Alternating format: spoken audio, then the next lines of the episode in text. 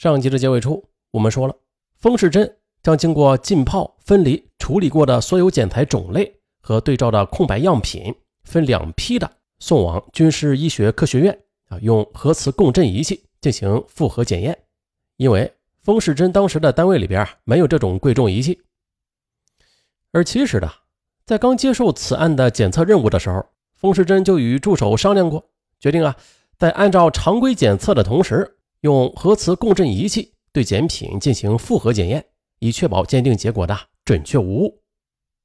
十一月二十一日，风世珍就收到了军科院那边的检验结果，他马上呢又与自己这边已经用化学检验得出的结果进行了比对，证实所有检测项目完全吻合。当天的便电话通知了广东方面，最终由物证鉴定中心出具的鉴定书认定了。死猪、死鸡的胃内容和小食店米粥中检测出的氟乙酰胺和氟乙酸钠，它就是从死者陈某的多种脏器组织里边检测出的氟乙酸钠。再就是从鸡胃内容中还检测出了毒鼠强。好家伙呀，这份鉴定就证实了金利镇发生的人畜大规模非正常死亡事件，主要是由氟乙酰胺。和氟乙酸钠所造成的。于是，十月二十二日，新华社发布消息称，广东省高要市金利镇三药管理区牲畜和部分村民相继死亡的事件原因已查明，他们是使用了鼠药污染的食物而引起的中毒。那么呢，这鼠药是怎么污染食物的呀？啊，咱们接着说，通过风世珍的研究分析。三药管理区的侦破力量就有了明确的侦查方向。金利镇大量的人畜非正常死亡的真正原因就是人为投毒，而与此同时啊，可疑人员也被发现了。在十一月中旬的一天，金利镇一家小食店的服务员说啊，他亲眼看到一个当地的妇女吃完早餐之后的，偷偷的往店内的一个水壶里边投了东西。这个店员非常警觉，他呀就马上的报了警。经过检验后证实了，果然这湖里的水中含有大量的氟乙酰胺和磷化锌成分。至此，警方才明白投毒的人就隐藏在三药管理区数万朴实的农村劳作妇女当中。可是令人疑惑的是啊，他为什么要投毒啊？他的作案动机是什么？看来呢，只有找到这个人，才能解开谜题了。很快的，警方就将方圆几公里内所有的不正经、爱撒泼啊，或者不孝顺公婆的妇女都进行了重点筛查。但是遗憾的是，没有任何收获。这时呢，公安部工作组内的侦查人员又建议，对本地比较老实啊，这邻里评价比较好的人，再进行重点排查。这理由嘛，也很简单。这名女嫌疑人进行了长达五个月的投毒，居然没有被发现啊！身边的亲朋好友和邻居们对他甚至没有丝毫的怀疑，这就说明这个人呢是一个非常善于隐藏自己的人。经过几周内的多轮排查，又经过店员辨认，终于的嫌疑目标是锁定在了四十二岁的农村妇女杜润琼的身上。经过一系列的外围调查。警方于十二月七日将涉嫌投毒作案的杜润琼和他十九岁大的儿子汤有华依法逮捕。十二月十一日，高要市警方派人将在嫌疑人杜润琼家中搜出来的背包、大米、铝锅等可疑物品，再次的送到了物证鉴定中心。这回他们明确的提出了要求检验是否含有氟乙酰胺。很快，鉴定结果出来了，证实了。杜润琼用铝锅搅拌过毒剂，搜出他已经拌好毒剂的大米约是一千克，背包就是用来啊装投毒物品的啊。就这么一位一脸老实相的杜润琼被带到审讯室，还没几个回合呢，他就彻底的交代了。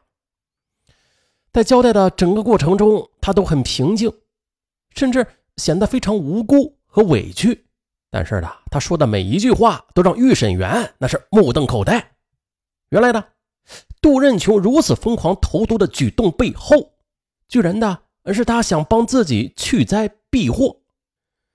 接着，这个只有小学三年级文化的农村妇女交代了她的作案动机。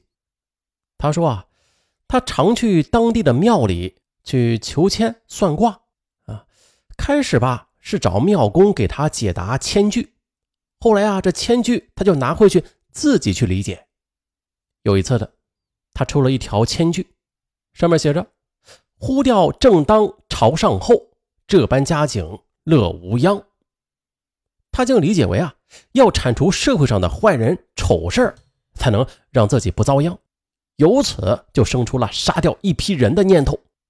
又有一次，他又抽了一个签，签上写道：“让国江山守阳光。”他则认为这千句是在批评他，批评他呀，如果还不行动，呃，就会把江山让出去，只好在家里守阳光，会遗臭万年的。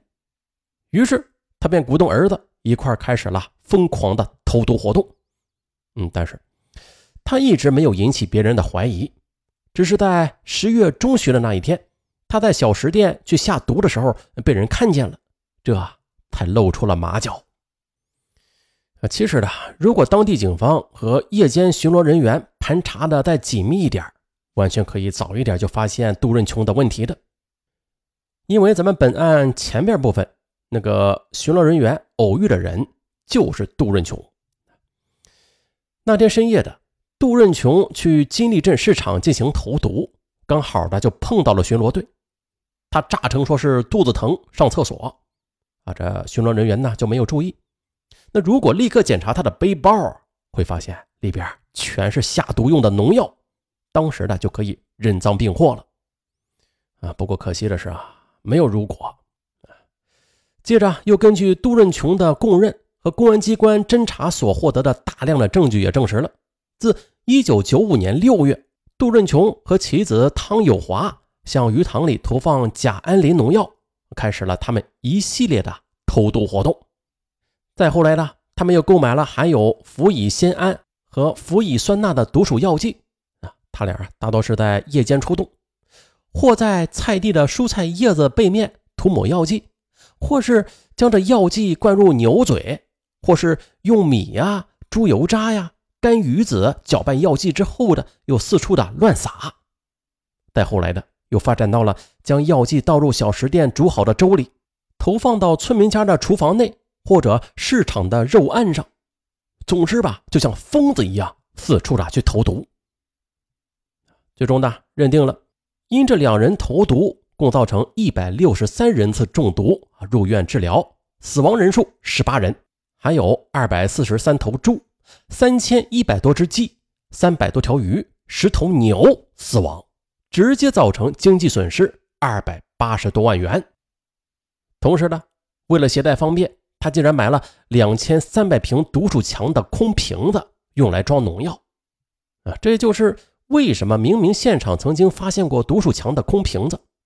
但是公安人员多次检测这鱼塘和人畜饮水，却都没有发现存在毒鼠强成分的原因了。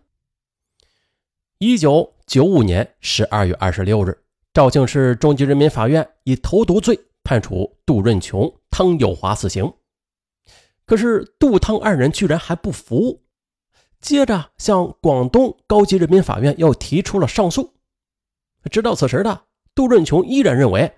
自己下毒杀人是为了消灾避祸，并不是恶意杀人，所以请求法院从轻发落。但是这法律是用来维护正义的啊！经广东省高级人民法院审理，维持原判，于一九九六年一月八日将二人押赴刑场执行了枪决。哎呀，这起案件是不是上文说案有史以来最愚蠢的？一次杀人动机了，差不多应该是啊，最愚蠢的投毒案，到此结束，咱们下期再见。